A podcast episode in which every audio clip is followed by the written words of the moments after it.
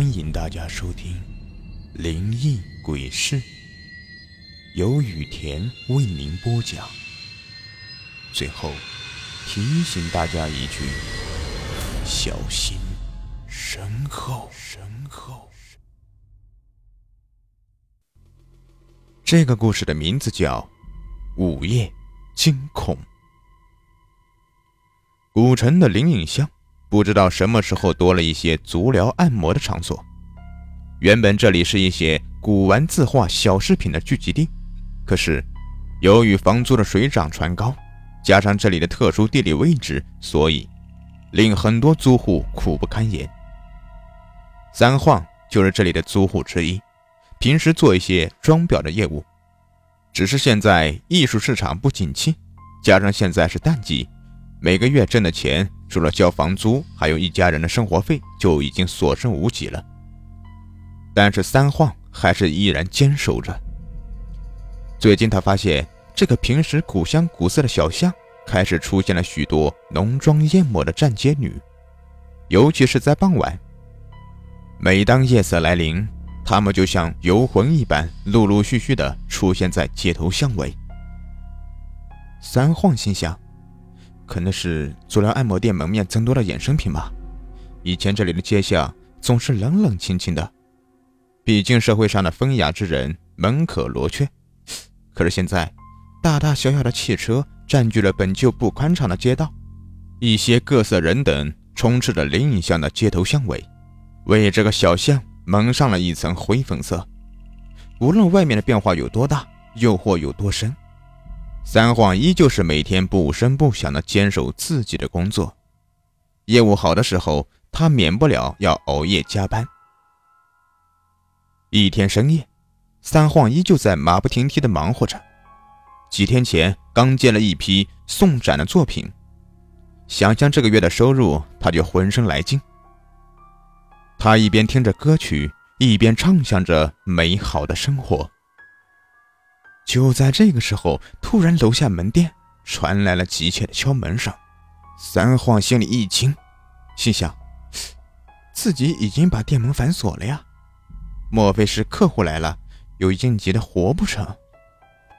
三晃赶忙放下手中的工具，急急地走下楼梯，来到门店。透着夜光，他赫然发现有一个模糊的影子浮在玻璃门上。他急忙打开灯，仔细观瞧。这一看不要紧，吓得他大惊失色。只见玻璃门上有两只带血的手正按在门玻璃上，一下一下的拍打着，不时的还有血水淌下。后面有一个模糊的女人的影子，头发蓬乱，满脸是血，衣服凌乱。瞬间。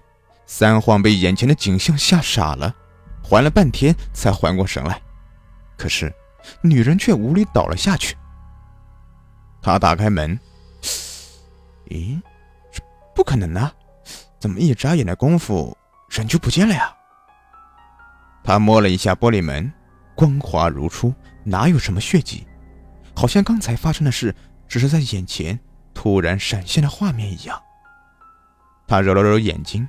望了望黑漆漆的巷子，除了几户按摩店依旧灯光摇曳之外，四周一片寂静，连那些妖娆的站街女也已不知去向。妈的，真是活见鬼了！三皇暗骂道。他看了看时间，已经午夜零点了。他反锁了门，上楼继续工作。他此时已经有点心不在焉了。他的脑中不时的出现刚才的那个画面，一个不小心，一刀割破了手指，鲜血直流，他疼得放进嘴里舔了舔。操，今天真是中邪了。他放下手中的活，停下来打算小息一会儿。此时困意来袭，他身子一歪，便躺倒在一边的钢丝床上。朦胧间。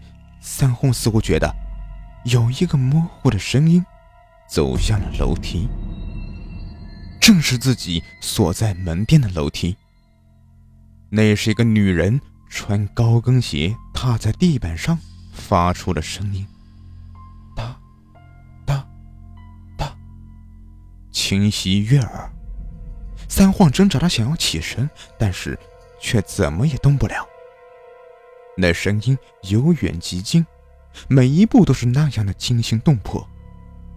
此刻，已经冲上了二楼，他开始有些害怕了。刚才明明已经锁了门的，这时上来的他妈的肯定不是人了。三晃心里一横，静静的等着来人现身。他极力的想睁开眼睛，可是眼皮似乎有千斤之重。三晃知道此刻一定是遇到鬼压身了，可是眼前的东西到底是什么呢？他心跳加速，激烈的喘息着。那个脚步声停住了，终于，三晃的眼睛可以裂开一条缝隙了。他看到了一个模糊的影子，长长的头发，是个女人。他此刻。就坐在他的床边，侧着身子。三皇此时已经害怕到了极点。这时，女人说话了，那个声音忽远忽近，很是飘渺。大哥，不要怕，深夜到访，我也是迫不得已的。不瞒您说，我是个站街女。不料今天午夜在巷子里被几个流氓混混劫持，他们把我推入一辆面包车，拉到郊外。他们逼迫我说出银行卡密码，取出钱后，把我带到林隐巷的夜色成人店用品二楼。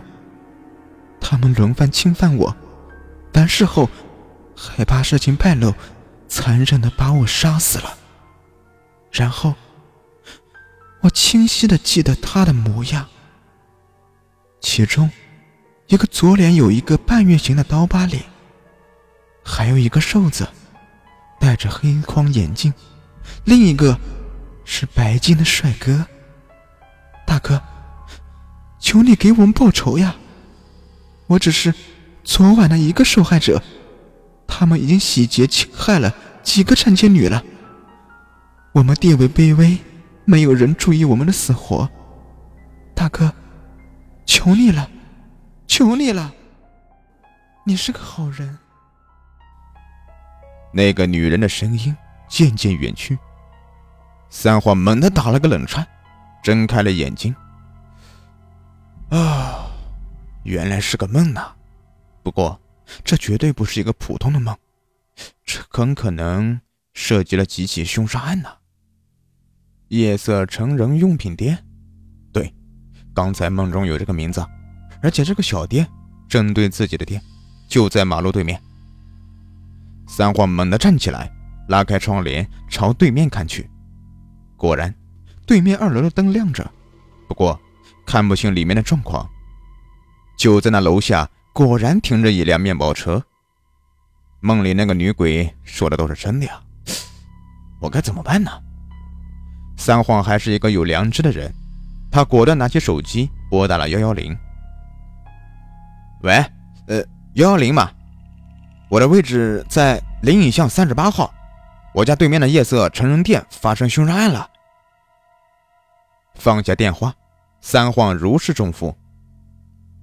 不久后，几辆警车无声的开来，全副武装的警察迅速包围了夜色成人用品店。三晃走出门店，此时天已微明，三个年轻小伙子被警察戴上了手铐，压了下来。三晃仔细辨认，果然就是那三个人：刀疤脸、黑框眼睛、帅小伙。后来，经过对现场的调查取证，有多达五个站街女遇害，他们无一例外的遭到性侵、抢劫，最后被杀。而尸体哼你们懂的。三个罪犯被判处了死刑而三晃因举报有功也得到了奖励。自此以后三晃的生意也越做越好。喜欢本专辑的朋友别忘了订阅一下也可以关注我的账号雨田故事。收听我更多精彩有声故事。